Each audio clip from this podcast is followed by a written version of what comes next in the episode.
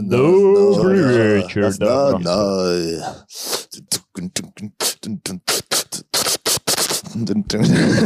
Захлебнулся так. Надо поучиться, кстати. Что, у нас выпуск сегодня про битбокс?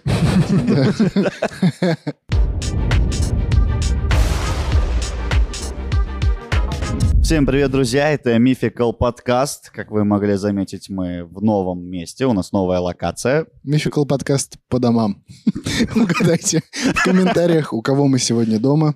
Скажите спасибо, что вы у меня дома в обуви ходите. Ладно, ребят, а, сегодня а, с вами вместе, как всегда, а, начнем по-другому. Алексей Стрельцов, Данил Пересторонин, великий, могучий игрок в подземелье драконов а, Рустам Хакимов и Айдар Нугуманов. Сегодня, ребята, вам вообще как нормально в одном месте? С кайфом. Благовониями пахнет. так. Это кальян. Да, друзья, мы наелись пахлавы. Э, Вот эти кущерей. Щедрый хозяин все-таки, Айдар. Щедрый хозяин. Накормил, напоил, сейчас будем снимать. Да. А, Сегодня, ребят, я расскажу о человеке, который является прототипом Геракла, который за две тысячи лет до создания Ветхого Завета уже знал о Великом потопе. И имя ему Владимир Познер. Королева Елизавета II. Нет, это Гильгамеш. Великий царь шумеров. Блин, я о не сделал.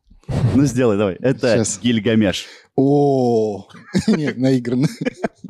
Ну ладно, Погнали. погнали. Во-первых, друзья, Гильгамеш — это реально существовавший человек. Это не вымышленный персонаж. Он э, жил, это царь, э, правитель города Урук, который правил в конце 27-26 веков до нашей эры. То есть приблизительно 5000 лет до нас ему. Какие-то сумасшедшие цифры, да? Это на самом деле очень, очень давно он жил к... Я не знаю, мы жили к древним грекам, по-моему, ближе, чем он. Я даже боюсь представить, какой курс доллара был тогда. Минус 30 рублей. Тогда за рубль можно было корову купить.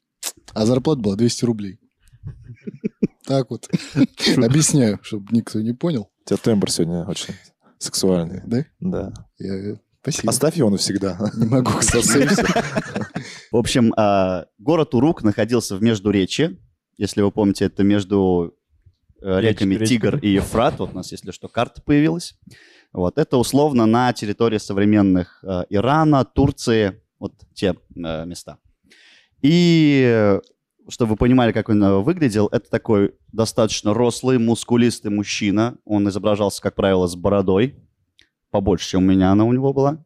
Вот. И э, он, как правило, на всяких вот изображениях либо сражается со львами, либо с быками. Ну, как я примерно. И даже, наверное, больше тебя. Да? Да. Но сражается так же, как ты. Вот. Причем он непропорционально больше почему-то. Я вот на всех изображениях вижу, он непропорционально больше всех этих животных.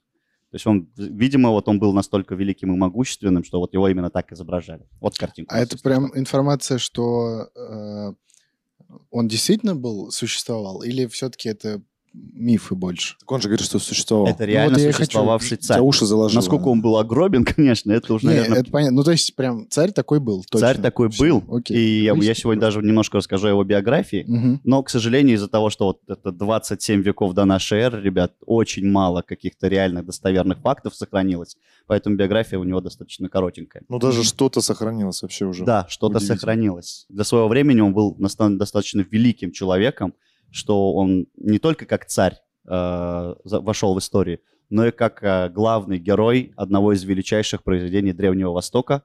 Э, это я говорю о эпосе о Гильгамеше. Она так и называется, это, это произведение оно. М. Вот. э, Мы не знаем его родословной, мы не знаем, кем он был на самом деле, но легенды говорят, что он был сыном э, богини Нинсун, это покровительница как раз города Урук, и верховного жреца этой богини, А, либо злого духа. Вот здесь расходится. Мгм. Вот. В первые годы своего пребывания на престоле э, Гильгамеш находился в подчинении могущественного Агги. Это правитель другого города, Киша. Вот. И Киш как бы в- главенствовал над Уруком. Это сейчас реальные факты из реальной истории. Все, все, все. Мы пока верим, нормально. Пока никаких легенд. Вот. У него, наверное, была своя кукла-колдуна. Может быть. Тонко, тонко. Тонко Какая отсылочка Тонко, хорошая. Ладно. Однажды Агга велел Потом. Гильгамешу принять участие в ирригационных работах. Ирригационные работы. Благо мы знаем теперь, что это такое, благодаря нашим предыдущим выпускам.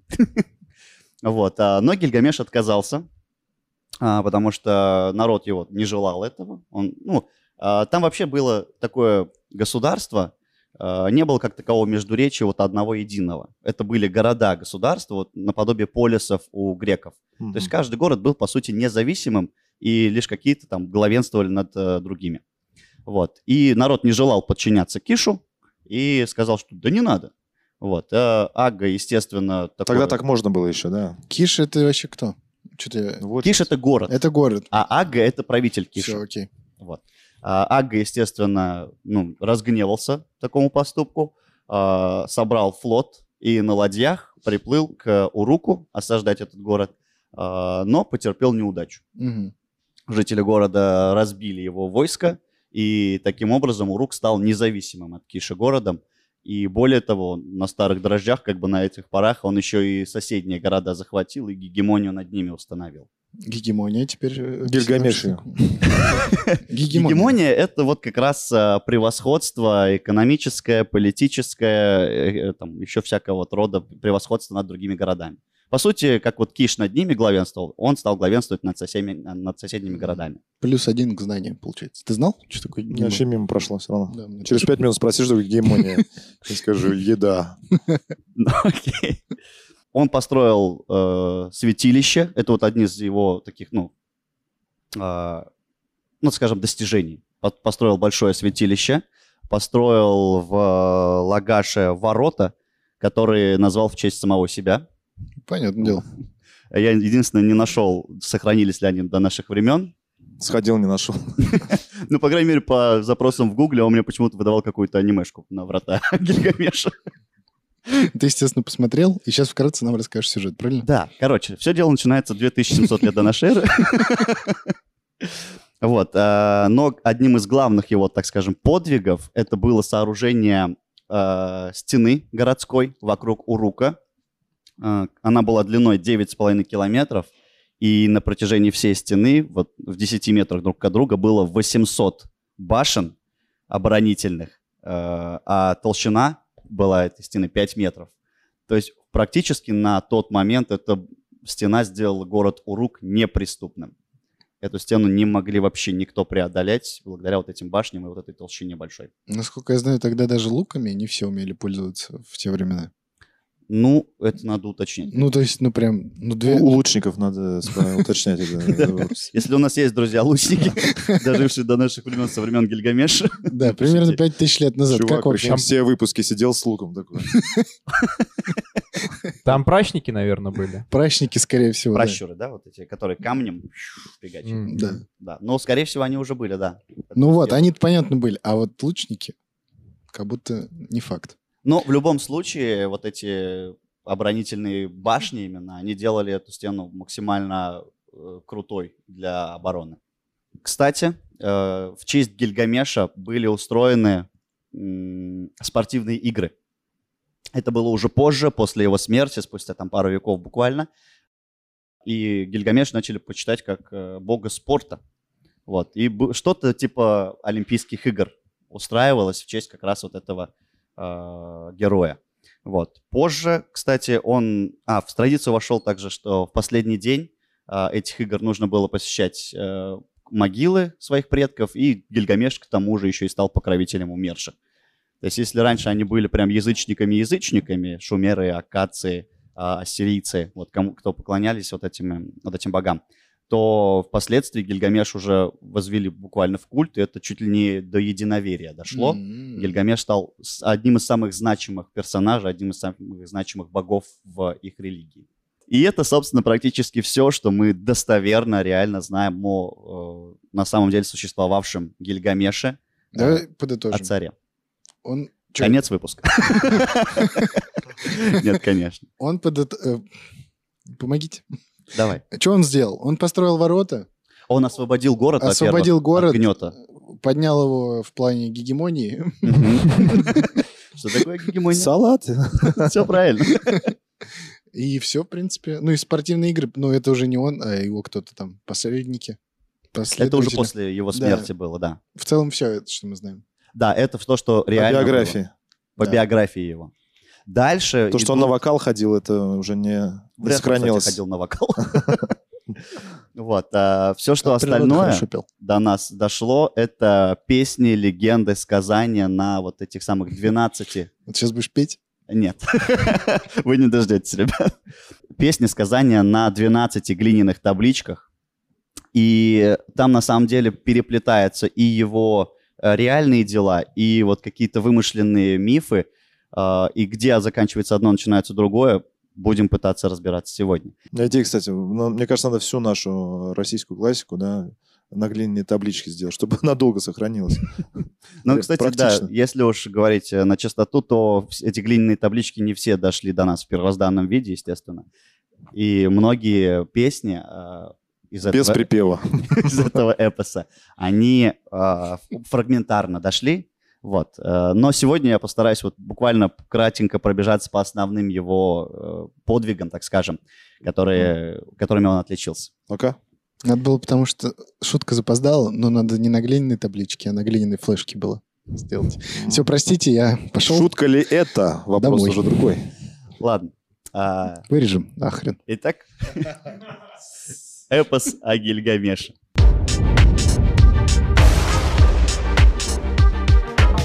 Когда-то в Месопотамии существовало царство Урук, город-царство, которым правил молодой воитель Гильгамеш.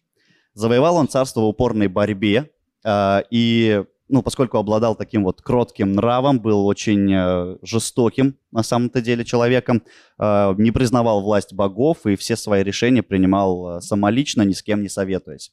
А, И вот, будучи уже вот этим царем, он очень сильно угнетал народ, он э, насиловал женщин, он э, отправлял мужчин на тяжелые работы, на каторги, в общем, беспределил. Прикиньте, да, его возвели до уровня бога потом. Да. Да, вот вы поймете, почему, ребят. Все сидели такие, да на самом деле классно было. Девчонки говорили. Да. Типа, да мы уж так для вида. Чего-то возмущались. Вот, э, Э, Осуждаем любое насилие над женщинами. Мы конечно. всем подкастом против этого, поэтому Особенно таким тембром, конечно. осуждаем максимально. Это никакой шутки. Все верно, все верно. Вот, э, не выдержав гнета вот такого тирана и деспота, жители взмолились богам и сказали, ну, боги, раз уж вы создали такого сильного воина Гильгамеша, которому никто не может противостоять, создайте еще одного, который будет ему противником. Тут появился Федор Емельяненко. Последний император. Да. Тут появляется э, в округ, ну, леса были вокруг, и в этих лесах появляется Энкиду, получеловек, полузверь, который легко находит э, общий язык со всеми обитателями леса. Он невероятно могущественный, очень сильный воин. Вот. э, Можно мы будем говорить инкиду? Энкиду, Да, ради бога, инкиду мне больше нравится. Энкиду. И, в общем, Энкиду выходит, выступает противником Гильгамеша. Они сражаются в схватке, э, круша все вокруг, но не могут, ни один из них не может одолеть э, другого. Тут они понимают, что силы их равны, и э, схватка их бессмысленна. И с этого момента становятся лучшими друзьями и практически братьями. Гильгамеш зовет его к себе домой, в город. Энкиду На живет тортике. вместе с ним. И благодаря как раз Энкиду а, нрав Гильгамеша смягчается. Мгм. Он становится уже не таким а, грозным, не таким тираничным и не таким деспотичным. Почему? Ну вот э, Энкиду, э, как Крепкая человек... мужская дружба, вы понимаешь? А, Да, да. Ага. Сдобрила. Ему не хватало немножко этого, да? Да. В общем, ну, Энкиду его в любой момент мог усмирить, потому что он находил... э, Он умел общаться как со зверьем, так и с людьми, да. То есть ты намекаешь, что. Гильгамеш А, животное. Да, то есть ты хочешь так сказать. Ну, я так и сказал. За, за спиной у него, да? Не понял тебя. За спиной Гильгамеш его животным называешь, мы правильно понимаем? А, нет, нет, нет, конечно. Они считали его равным себе, а, считали настоящим человеком. Более того, а, э, Энкиду, он уже, ну, забыл, позабыл вот эти все языки э, животных, а, позабыл вот эту всю... Ну, удаль, в общем, его начала гаснуть. У него мышцы ослабели, Цивилизация его забрала вообще. цивилизация, комфорт его забрали. да. Телевизор. вся Человек да. раз. Человек в городе чахнет. Да. Вот деревенские, ух, всегда у них силы много. Гильгамеш понял, что, ну, надо спасать друга, надо идти на подвиг. И убил его. Он уже фартук надел, да? Надо что-то делать, надо вернуть воина. Гильгамеш был не только сильным, но и стратег. Да, он мыслил наперед и поэтому замыслил поход. А, Он увидел, ну, вот у него была вот эта стена, та самая, вокруг города, которую он захотел украсить э, кедровыми э, деревьями. Кедром, в общем. Но Вдоль стены, типа, или ну, какими-то вот э, орнаментами, А, которые вот мгм. будут именно просто для красоты. А, но кедр не рос между Тигром и Ефратом, и за ним надо было идти в далекую страну Ливан, Кедр не растет, не растет кокос. плачет, Богу молится. Так. Вот, и, в общем, э, надо идти в, далекую страну Ливан, в кедровые леса, в кедровые чащи, которые, кстати, э, считались священными. Кедр считался благородным деревом. Вот, и, естественно, эту чащу охранял злой великан Хумбаба. Все, ты не успел. Это как ромбаба, да, я правильно понимаю? Правильно понимаешь? Ничего лучше не будет, продолжаем дальше. Вот, э, значит, э, решили они отправиться в путь, но перед этим Гильгамеш приносит, естественно, жертву богам, подношение э, великому богу солнца Уту и говорит, мол, помоги, будь нашим союзником в, этой, в этом походе. Уту принимает дары и расчищает весь путь э, этих странников до, самого, до, до самой чащи. А там как бы этот путь охраняли какие-то семь братьев, которые, по сути, как я, по крайней мере, понял, они олиц- олицетворяли семь различных стихий. То есть там пожары, молнии, всякие э, наводнения и так далее. М. И вот э, Ута им сказал, типа, этих не трогать. Эти пускай спокойно идут. Если кто-то не знал, раньше стихий было больше, чем четыре. Пять тысяч лет назад. Вот три же исчезли из природы, осталось только... Но человек Четыре. погубил. Человек сначала. погубил Да. стихии. Раньше э, семь народов жили в мире. Пока не появился. Короче, про- проехали они с мигалками. Проехали они условно, да, с мигалками, никто их не тормозил. Зеленый коридор, все Мгм. правильно. А, да, я еще забыл сказать, был важный момент. Э, Перед тем, как э, собраться в поход, э, жители города выступили как бы с предложением, давай мы тебе поможем. Все прям воины, все э, юноши захотели поучаствовать в этом боевом походе. Гильгамеш в этот момент сказал, нет, э, все, у кого есть дома, пусть остаются дома. Все, у кого есть семьи, пусть остаются в семьях. И я возьму с собой только безродных и бездомных, которым нечего терять. И, руки, вот он руки набрал. туристов. Мгм. 50 бомжей. Получается так. Лучших. Вот. Сейчас заходим в аптеку, берем боярышника. И в лес. В поход. Да. Он это называл так. И, в общем, вот они, он, Инкиду и 50 храбрецов пошли вот в этот самый поход. Храбрецов. Идут такие чисто. Давай хотя бы будем В представлять. 6 утра идут такие, качаются. Сонные. Мы же договорились бегать, да? Мужики, ну хорош. Добираются они до э, владений вот этого самого великана Хумбабы. Пока все разбивают лагерь, Гильгамеш просит Энкиду сходить на разведку. Э, Энкиду возвращается с разведки весь в ужасе и в страхе. Он говорит, о великий Гильгамеш, ты не видел Хумбабы, а я видел. Это страшнейший великан. Э, Он даже его как по-моему, описывал, да. Э, Это воитель с зубами дракона, с, мо- с мордой льва, а из пасти его вырывается пламя, пожирающее деревья и тростник. Он страшнее несокрушимого потопа, потопа, которого никто не в силах избежать. Короче, белочка у этого инкидука началась. Вообще жесткое. Мгм. Вот. э, он говорит, я с тобой не пойду. Ты лучше отправь меня домой, к матери, я скажу, что ты умер. И вообще я пианист. Что? И вообще я пианист. Я скажу матери, что ты умер, чтобы она тебя оплакивала. Слушайте, пока такое ощущение, что реально мужики пошли в какой-то запой. Кто-то из жен спросил, вы куда? Они такие, мы к бабам. Не-не-не, мы к хум бабе. Мы к Мы одной. идем, да. Там у одного что-то поплавило, белочка началась, я ее видел, она там... Страшно. Да, Она тебя сожрет.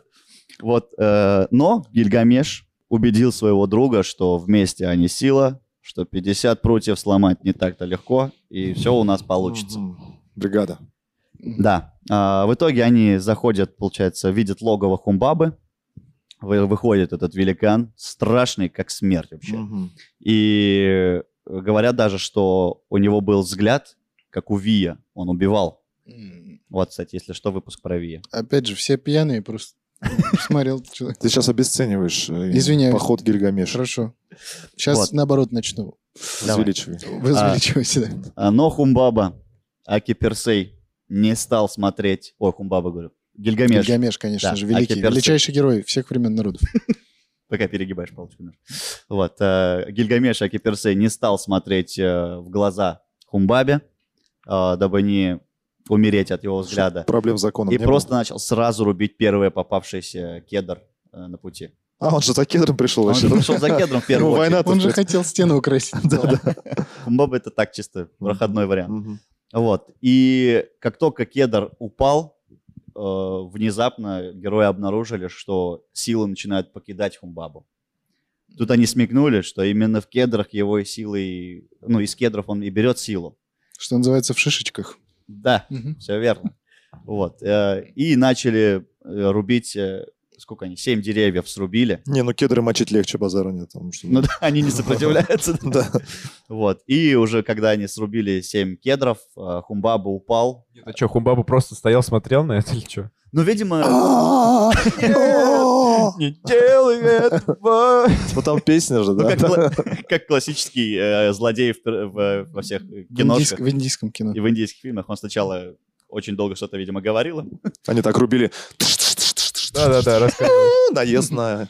Лошади вот так скользят между деревьями. Вот. а- Интереснее стала картинка войны дальше.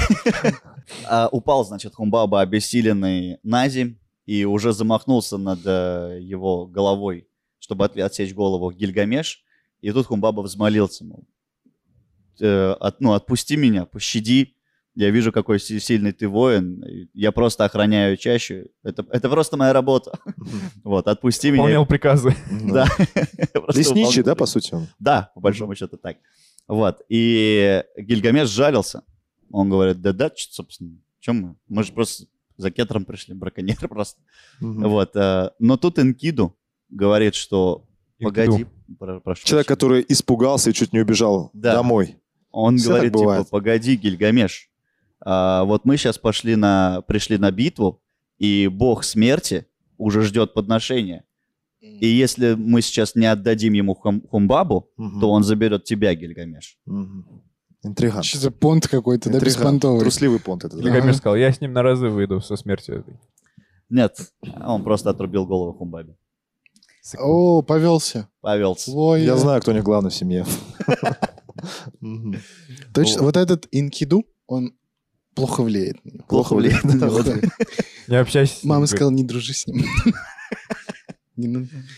Но мать, кстати, ну, к слову, уж, э, прошлось, э, мать Гильгамеша как родного сына приняла Инкиду. Вот. Недальновидная женщина. Не, Энкиду, видимо, он Бан- просто очаровывал всех. У него харизма плюс 5.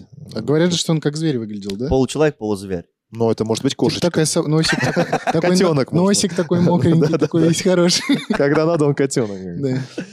Ладно. В общем, э, с этими кедрами они возвратились из победы, собственно, над Хумбабой в Урук, украсили стены. И Такое затем- ощущение вообще, извини, перебью, как Да. будто ты рассказываешь про твой бизнес в Турции сейчас.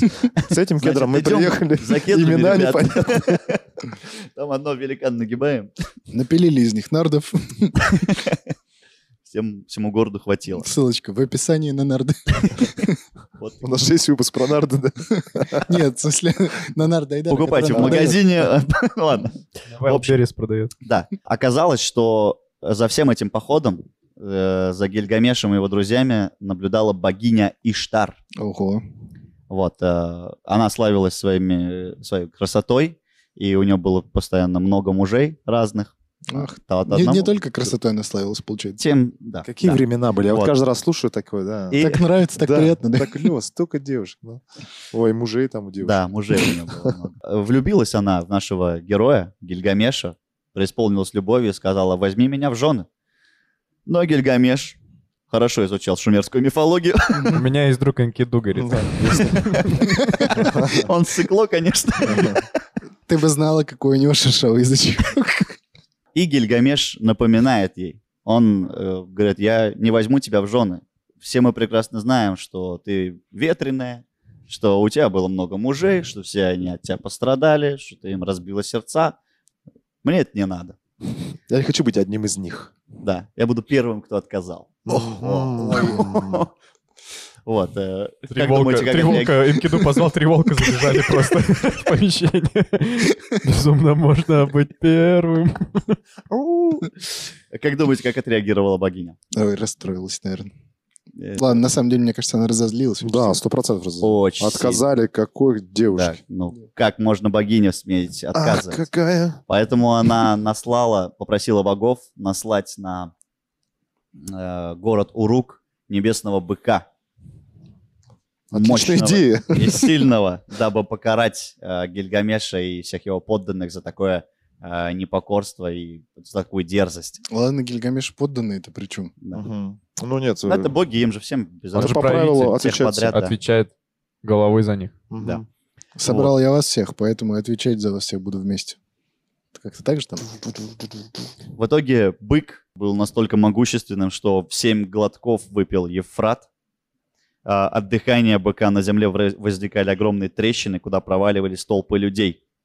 В общем, это был достаточно грозный, э, грозный По сути, это описывает какие-то катаклизмы, да? Вот если так подумать. Ну, если как бы Вообще, да. говорить уже, да, на современных прикладах, скорее всего, так и есть. Но наши герои Энкиду и Гильгамеш не устрашились, набросились на этого быка, победили вообще его с легкостью. Что еще большей дерзости это было, э, что Энкиду непонятно зачем оторвал ногу этого быка и бросил в богиню. Зачем он это сделал, непонятно. И через некоторое время Энкиду видит сон, на котором э, видят, что боги разгневанные хотят убить э, Гильгамеша. А он, интересно, когда спит, вот так лапками делает? Как собачки во сне? Да. Не знаю. Вот, э, видит сон, на котором хотят, боги решают убить Гильгамеша, но приходит к мнению, что пострадать должен Энкиду. И через некоторое время он серьезно заболевает. Мучается 12 дней, на 13 умирает. Э, Гильгамеш, э, впервые увидев смерть близкого человека, устрашается смерти и не находит себе покоя. Он решает обрести бессмертие.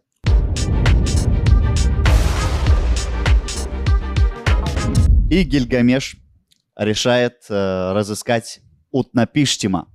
Это единственный смертный, единственный, вернее, человек, которому боги даровали Такое бессмертие. имя. Бессмертие. Он Мгм. единственный бессмертный человек. Он, значит, добирается до гор, э, согласно по легенде которым, типа, за ними живет вот как раз вот Напиштима. Вот. И в этих горах был единственный проход, через который каждый день вставало и заходило солнце. И охраняли этот проход люди-скорпионы. М. Вы думаете, он будет с ними биться? А как они выглядели? Подождите, люди-скорпион. То есть у них хвостик такой был сзади? Или, наоборот, клешни? Давайте по- пофантазируем. Как могут выглядеть люди-скорпионы? Царь скорпионов. Да, Царь фильм. скорпионов, он был прям как кентавр. Вот такого и представляю я. Ты такого Ну представляешь? да, а представляю Много обыч- Дуэйнов Джонсонов таких. А я да. представляю обычного чувака, но с хвостом скорпиона. Тоже прикольно. И с клешнями. Обе версии имеют А, или можно еще, знаете, как представлять, если у кого-то проблем с воображением, еще можно представлять как скорпиона из Mortal Kombat. Люди-скорпионы. Да. Все правильно. У них Get такая- over here! Да, Выбирайте себе любой. В общем, а, он решает с ними не конфликтовать, он просто рассказывает, что я иду за бессмертием. Они его, естественно, отговаривают.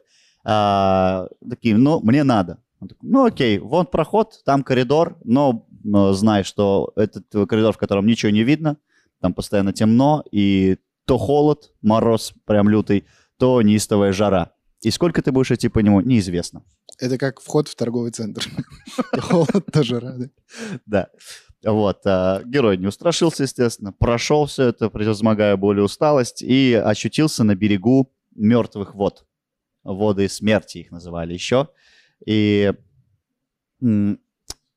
чтобы переплыть их, э, просто переплыть их было невозможно, потому что касание этой воды убивало. Нужно было монетку заплатить одному там паромщику. Паромщик там был, да. Но просто так он, естественно, его не переправлял. А Паромщик охотился на, за змеем, который обитал в этих э, лесах рядышком. А Гильгамеш, естественно, смекнул, что к чему. Пошел в лес, убил этого змея, принес голову, говорит, я тебе услугу, ты мне услугу. Он говорит, окей, вот тебе лодка, вот тебе 120 шестов, 126 часов? да. Ты ими греби, отталкивайся от дна, и когда сломается, бери новый. Мгм. И вот таким, собственно, нехитрым способом Гильгамеш перебирается через воды смерти и находит э, Утнапиштима. И старик в первую очередь рассказывает ему о Великом потопе. А Напомню, это 2000 Предстоящим.